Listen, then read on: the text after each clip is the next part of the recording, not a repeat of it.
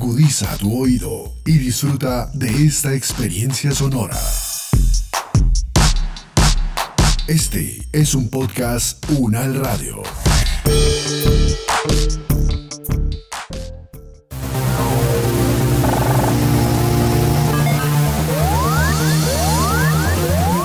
Siete días en el mundo.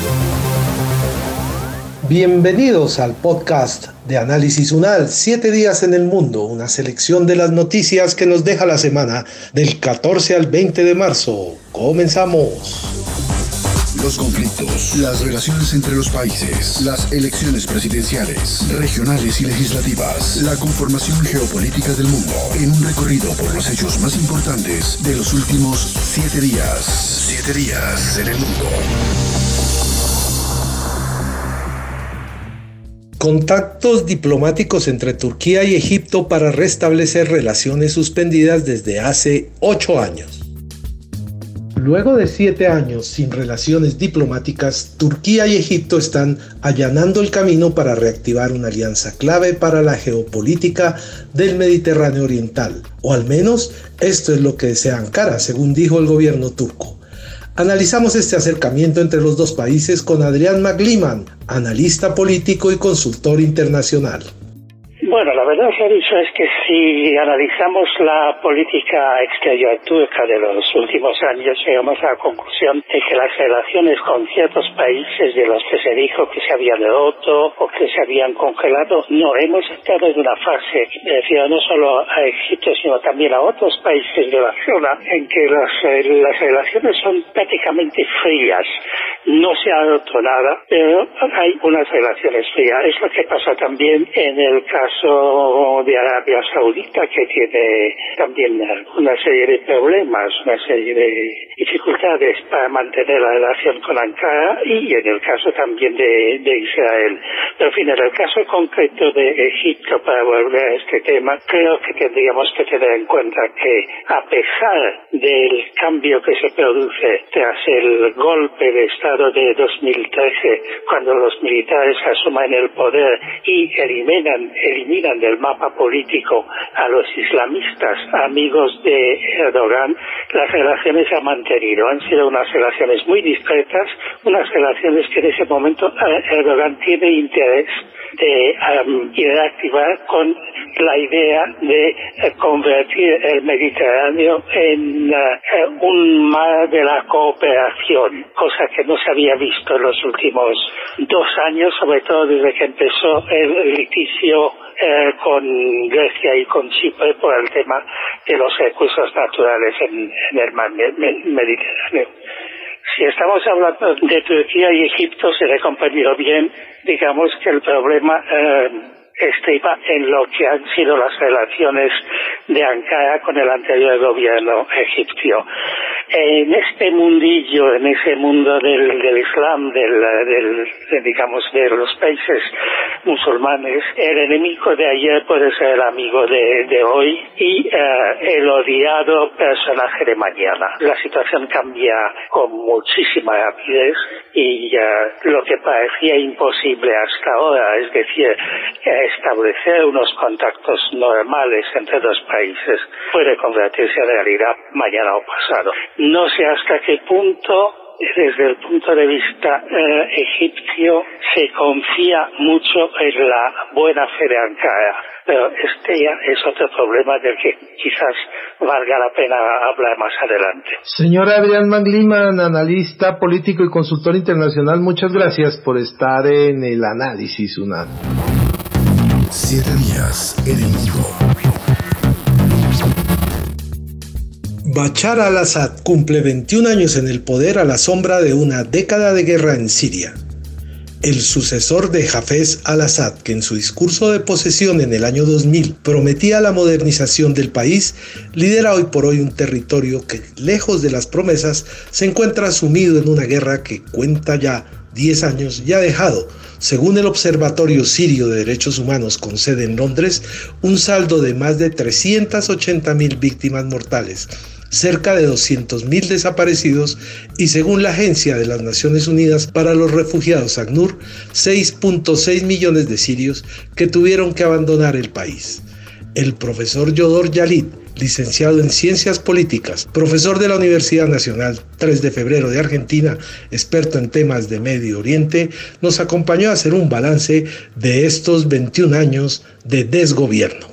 Efectivamente, 10 años de guerra en Siria, yo lo pondría dentro de un, marco más amplio, no me enfocaría exclusivamente en Siria, esto pensarlo a partir de un proceso regional, digo, lo que sucede hoy en Siria y lo que vemos viendo en los últimos 10 años es parte de esta eh, de este movimiento social, político que se inició allá por 2011 y que eh, llamamos las revueltas árabes en la prensa más comúnmente como primavera árabe, pero si no ubicamos a Siria dentro de ese proceso, es difícil entender lo que sucede hoy. Y una analogía que se ha empezado a utilizar, y esto a, razón del nombre inglés que le han dado en su momento de primavera árabe como Arab Spring, digo, y usar Spring no como una temporada del año, sino como un resorte. Y, la, analogía que quiero hacer es de la mayor presión que se puso sobre Bashar al-Assad y sobre la sociedad para producir un cambio sociopolítico terminó estallando en lo que hoy vemos como un conflicto de 10 años, en el cual se han perdido millones de vidas de civiles, pero también se ha destruido la estructura económica del país. Digo, y, y es gracioso porque es gracioso y un poco triste de que este proceso que llamamos las revueltas árabes, los que han salido ganando han sido al final del día las monarquías del Golfo y los autoritarismos oligárquicos o neopatrimonialistas que vemos en la región. Las monarquías del Golfo ya sabemos que son, los autoritarismos neopatrimoniales podemos nombrar un montón. Podemos arrancar con Bashar al-Assad y de ahí seguir con al-Sisi en Egipto. Podemos también incluir a Netanyahu en eh, Israel. Profesor Yodor Yalit, muchas gracias por estar comunicado hoy con el análisis UNAL. Saber para interpretar. El segundo vicepresidente de España, Pablo Iglesias, renunció para entrar en la disputa del liderazgo de Madrid.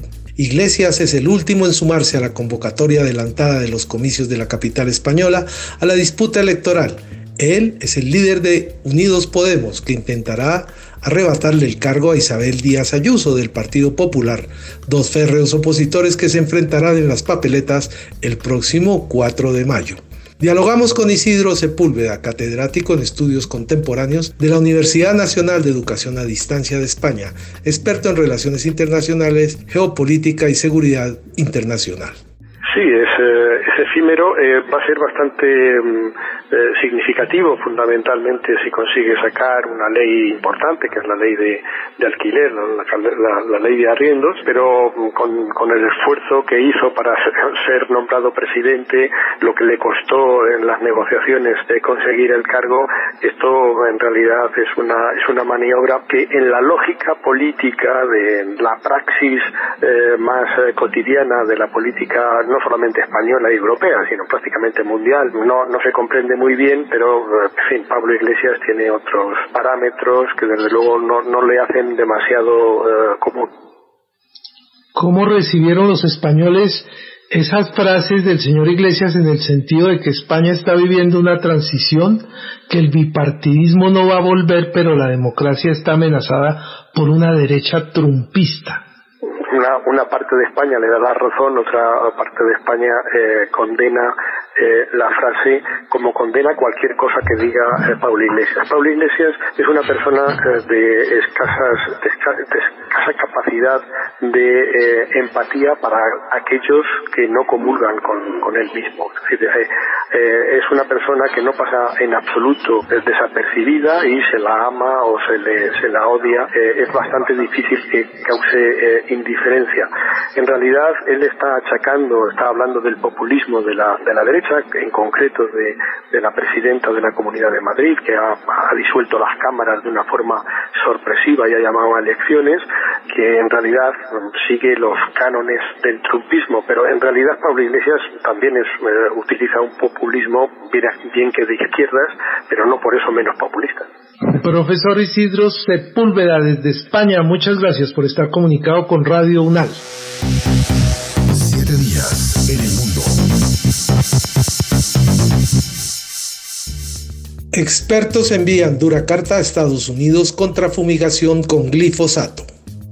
180 académicos le recomiendan a Joe Biden no apoyar esta estrategia contra las drogas. Hablamos con María Alejandra Vélez, doctora en Economía de los Recursos Naturales de la Universidad de Massachusetts y directora del Centro de Estudios sobre Seguridad y Drogas de la Universidad de los Andes.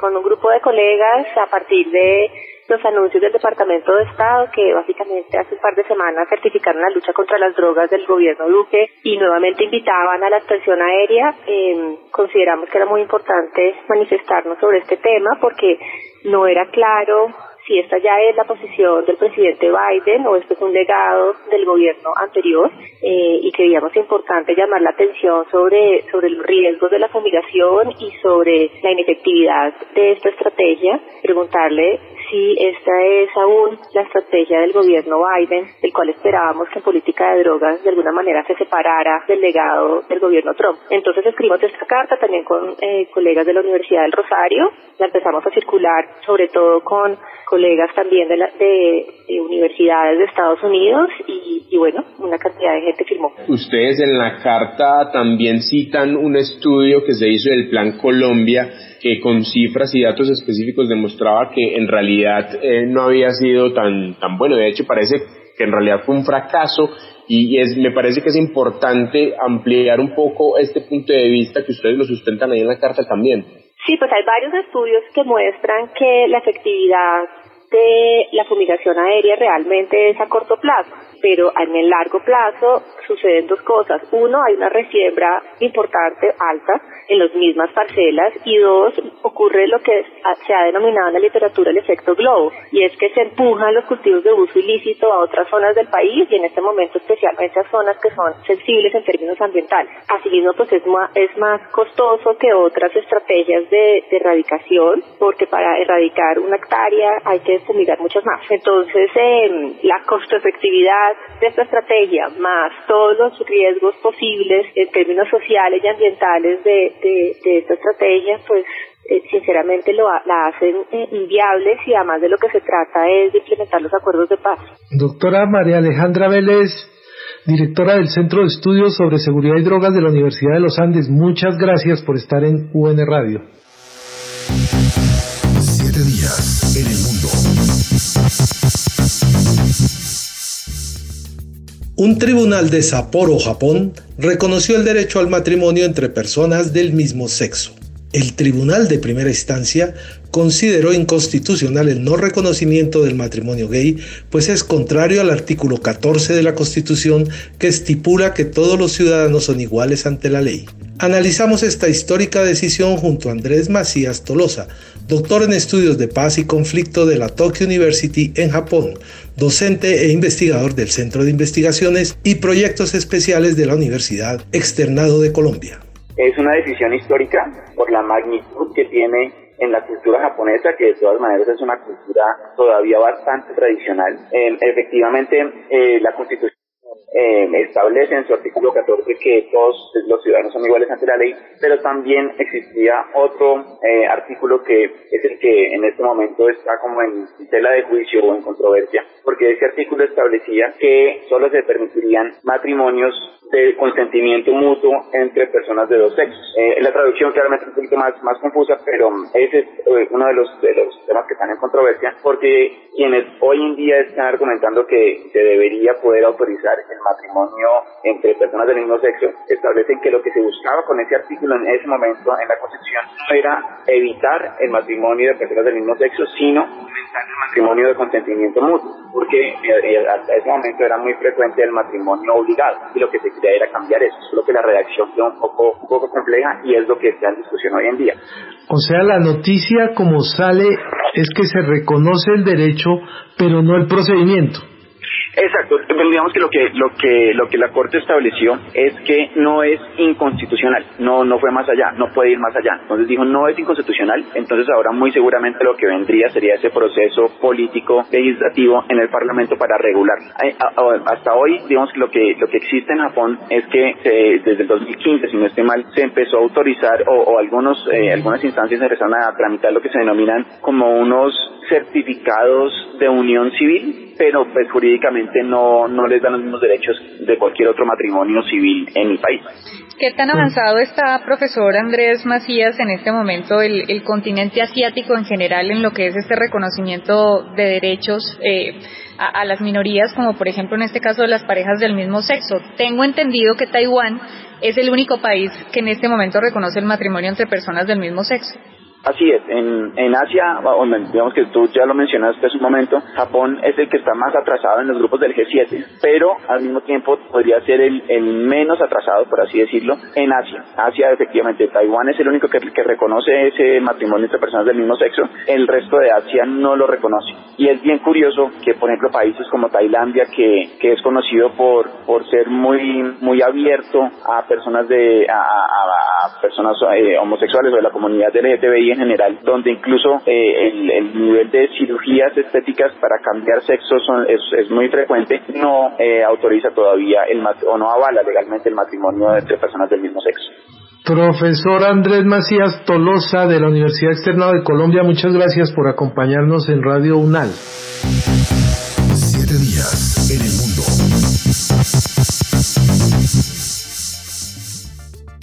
Hasta aquí el recuento de algunas de las noticias que nos deja esta semana.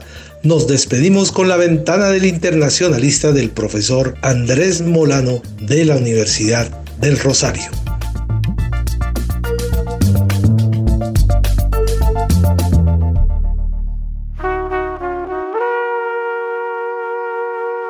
Esta es la ventana del internacionalista, un lugar para mirar lo que pasa en el mundo y ver el mundo pasar la historia está llena de historiadores, un neologismo de vigoroso presente e infortunadamente de promisorio futuro, acuñado hace algún tiempo por Eduardo Barajas, decano fundador de los estudios de política y gobierno y de relaciones internacionales en la Universidad del Rosario. De historiadores porque distorsionan los hechos, porque los torturan para hacerles decir lo que no quieren o simplemente no pueden decir de historiadores porque sirven a las más diversas causas excepto las de la ciencia y el conocimiento. De historiadores más dedicados a construir discursos que a reconstruir acontecimientos y a la invención de una memoria a la medida antes que al establecimiento verosímil de la historia. Habrá caído muy mal en ese gremio el más reciente libro del profesor Carlos Malamud, historiador, investigador principal del Real Instituto Elcano de Madrid y miembro de la Academia Nacional de Historia de Argentina. Pocos libros dicen tanto en su título como El sueño de Bolívar y la manipulación bolivariana, y aún hay menos que digan tanto igualmente en el subtítulo, Falsificación de la historia e integración regional en América Latina. Título y subtítulo tan dicientes como intercambiables el uno por el otro, puesto que nada hay en ellos que sea meramente adjetivo. Lo que anuncian es lo que el lector encontrará, que no es, sino lo que el autor ha encontrado a lo largo de sus pesquisas y de sus reflexiones la evidencia de que el pensamiento de Bolívar ha sido manipulado y falsificado para presentarla al libertador como un visionario precursor de la integración latinoamericana, como el traicionado fundador de una presunta patria grande, en la que se encarnaría la versión latinoamericana de una suerte de destino manifiesto, frustrado por los intereses perversos de unas élites invariables que se reproducen sin solución de continuidad desde hace 200 años, como el profeta de los abusos del imperialismo norteamericano y el pionero de una estirpe de luchadores antiimperialistas del más variado pelambre. Hacer hablar a Bolívar en nombre de la integración no es solo un anacronismo, sino un verdadero abuso de las palabras y de sus ideas. Su preocupación era la unidad y no la integración. Una unidad que había sido el signo y la marca del imperio español en las Américas y que las independencias nacionales destruyeron sin ofrecer nada en compensación no fue Bolívar en modo alguno, eso que hoy se llama latinoamericano, ni lo fueron tampoco sus contemporáneos. Su propio proyecto reñía con las preferencias de muchos, pastuzos y peruanos, para poner solo un ejemplo, entre los cuales nunca se sintió muy a gusto ni a Augusto el colombiano. En otros generaba recelos y fastidio. Además, en su idea de unidad, poco espacio había para México y aún menos para Brasil. Curiosamente, sí lo había y no poco, para la Gran Bretaña y los Estados Unidos. porque Bolívar tampoco fue un anti-yanqui militante, por muchas citas quirúrgicamente seleccionadas, fragmentadas y sacadas de contexto que se invoquen para presentarlo como si lo hubiera sido. El Bolívar anti-estadounidense y anti-imperialista es el resultado de otro anacronismo y otra fabricación, como la que hizo Hugo Chávez del rostro del Libertador, exhumación de por medio, para hacer que se pareciera al suyo más que al de su legítimo dueño. De tanto manipularlo, el sueño de Bolívar se ha convertido en pesadilla bolivariana. Y tal vez una de las cosas que más daño le ha hecho a la integración latinoamericana durante las últimas décadas ha sido precisamente la falsificación de la historia para hacer de la integración una aspiración y una herramienta de esa pesadilla. Soy Andrés Molano y esta es La Ventana del Internacionalista, un lugar para mirar lo que pasa en el mundo y ver el mundo pasar.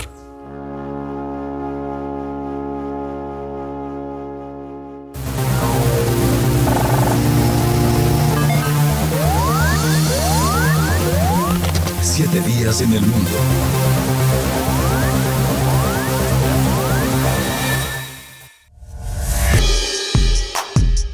Las opiniones aquí expresadas son de entera responsabilidad de sus autores y solo comprometen a los realizadores de este podcast. No representan necesariamente el pensamiento de la UN Radio ni la posición oficial de la universidad. Este y otros podcasts en nuestro sitio web podcastunradio.unal.edu.co. Universidad Nacional de Colombia, proyecto cultural, científico y colectivo de nación.